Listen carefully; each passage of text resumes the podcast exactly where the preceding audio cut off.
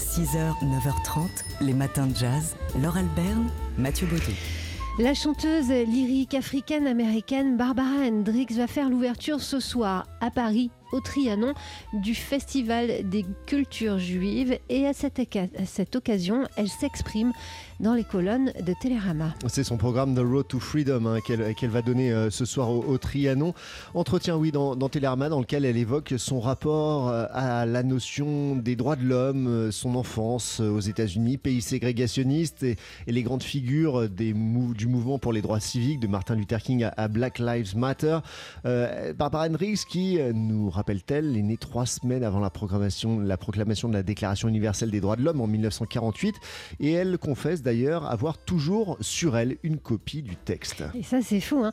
Euh, elle avait 19 ans quand Martin Luther King a été assassiné à Memphis et elle était déjà sensibilisée aux droits civiques et ce depuis l'âge de 8 ans. L'élément euh, déclencheur chez elle, l'événement déclencheur, euh, ça a été les images de ces lycéens à Little Rock en empêché par des militants ségrégationnistes d'accéder euh, aux études, tout ouais, J'ai vu neuf adolescents noirs être accueillis par des manifestants ségrégationnistes un jour de rentrée dans un collège de Little Rock, dit-elle. J'ai réalisé ce jour-là qu'il existait un monde en dehors de l'église de mon père et de l'école de ma mère que je ne connaissais pas.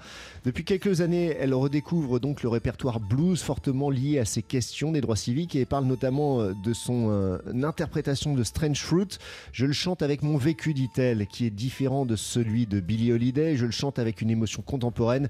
Des jeunes noirs sont encore tués aujourd'hui aux États-Unis, pas parce qu'ils sont lynchés, mais par la police. La lutte contre l'injustice continue. Il y a donc plein de choses euh, à lire dans cette interview que Barbara Hendricks a accordée à Télérama. Les paroles de Martin Luther King sont éternelles. 6h, 9h30, les matins de jazz. Laure Alberne, Mathieu Baudou. Dans le cadre de l'exposition Le modèle noir de Jéricho à Matisse qui se poursuit jusqu'au 21 juillet au musée d'Orsay, euh, il y a un tas de, de programmations, de choses chouettes qui se font autour et notamment ce soir une curieuse nocturne. C'est le musée d'Orsay et Time Out Paris qui organise cette nocturne exceptionnelle pour rendre hommage de manière festive hein, aux grandes figures noires de, l'histoire avec euh, concerts, ateliers et euh, euh, discussions. Ouais, des expériences comme ça avec en concert Calypso Rose ce soir pour deux concerts à 19h et 20h30. Et puis à 21h dans l'auditorium aura lieu une rencontre intitulée Les Noirs n'existent pas avec la romancière et essayiste Tania de Montaigne. Euh, qui s'insurge hein, dans son livre, euh, euh, son essai L'assignation Les Noirs n'existent pas, qui s'insurge contre le fait d'être assigné au groupe des Noirs et d'être essentialisé comme tel, mais également contre les, s'insurge également contre les communautaristes qui impliquent qu'elle ne peut pas être un être de culture.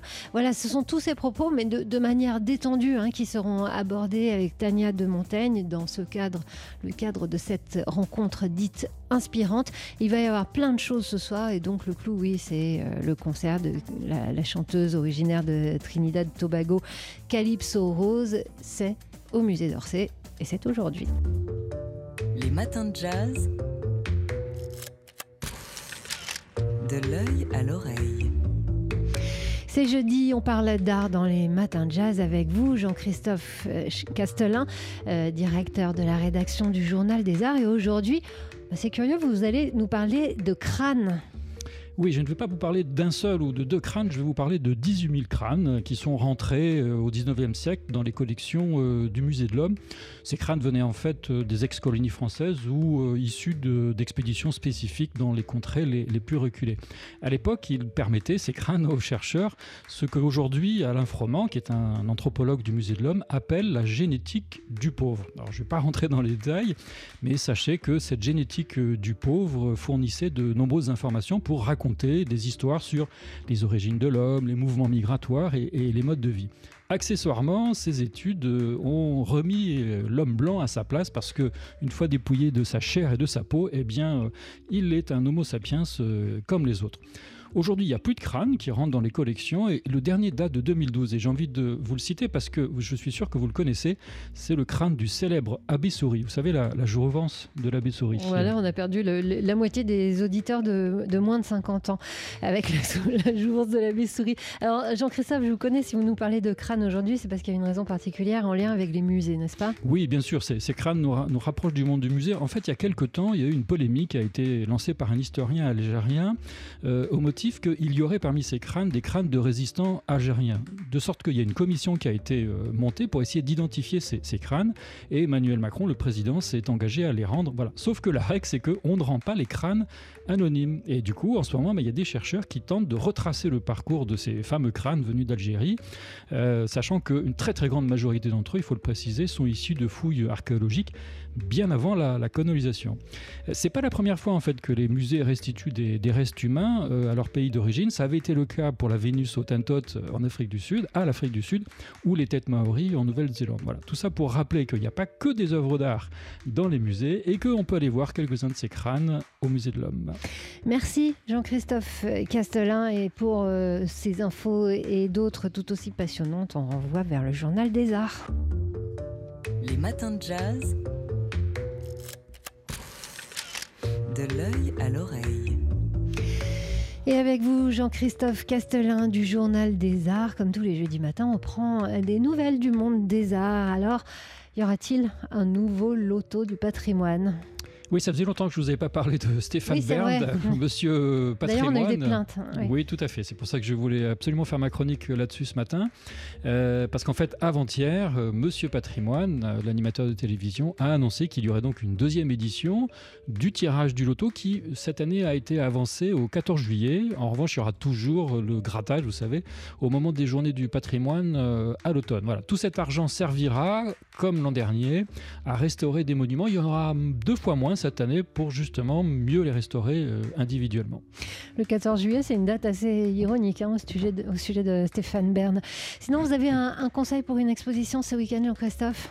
Oui, vous allez croire qu'aujourd'hui, je ne veux pas parler d'art parce qu'en fait, je vous conseille d'aller visiter le nouveau musée de l'économie qui ouvre justement demain dans une ancienne succursale de la Banque de France à côté du parc Monceau. Mais je vous assure, Laure, c'est là, ça me plaît beaucoup. C'est pas du tout, c'est pas du tout ennuyeux. C'est très ludique. Il y a plein de jeux. On apprend des tas de choses sur les marchés, la régulation économique, les crises, tout en s'amusant. Et puis en plus. Le lieu, c'est un hôtel particulier, néo-renaissance de la fin du 19e siècle, et ça vaut vraiment le détour. C'est à partir de demain. Bon alors, je vous ai toujours fait confiance jusque-là. Je n'ai jamais été déçu, Jean-Christophe. Alors, j'irai voir ce que ça donne, cette exposition. Euh, dans l'ancienne succursale de la Banque de France. Merci. Je, je, renvoie nos auditeurs au Journal des Arts, dont vous êtes le directeur de la rédaction et qui contient plein d'infos passionnantes, et notamment sur euh, la foire d'art Basel. 6h, 9h30, les matins de jazz. Laure Mathieu Baudou. C'était un dimanche, le 1er juin 2008. Des travaux étaient en cours sur plusieurs infrastructures, des studios et euh, des archives d'Universal et soudain, un incendie a pris. Ouais, c'est euh, le New York Times euh, qui revient sur cet incendie, une longue enquête pour euh, nous faire le, le, bilan de cet incendie, un bilan qui a longtemps, donc plus de 11 ans après, été minimisé par Universal. Le feu a d'abord emporté une partie des décors de cinéma avant de se propager vers le bâtiment principal, le bâtiment 6197 connu pour conserver les archives d'Universal Music Group et parmi elles une des plus grandes bibliothèques musicales du monde. Et en lisant cette enquête du New York Times, on se rend compte combien les pertes sont énormes pour la musique en général et pour le jazz en particulier. Euh, le bâtiment, en effet, ne contenait que des enregistrements originaux grâce auxquels on produit les copies. Ce sont donc des objets uniques qui ont disparu dans cet incendie. La source originelle est irremplaçable d'enregistrements musicaux dont les plus anciens dataient des années 40. Et donc le bilan, c'est 118 230 pièces détruites. Euh, on estime à 500 000 chansons concernées. On aurait ainsi perdu tout ou partie des enregistrements pour Decca Records de Louis Armstrong, Duke Ellington, Bing Crosby, Ella Fitzgerald ou encore Judy Garland. Idem pour les chansons de Chuck Berry chez Chess Records. Et la perte la plus importante semble être celle qui a affecté les enregistrements de John Coltrane. La plupart de ces originaux pour le label Impulse ont en effet été détruits. Vous pouvez aller lire cette très enquête sur le site du New York Times. Les matins de jazz.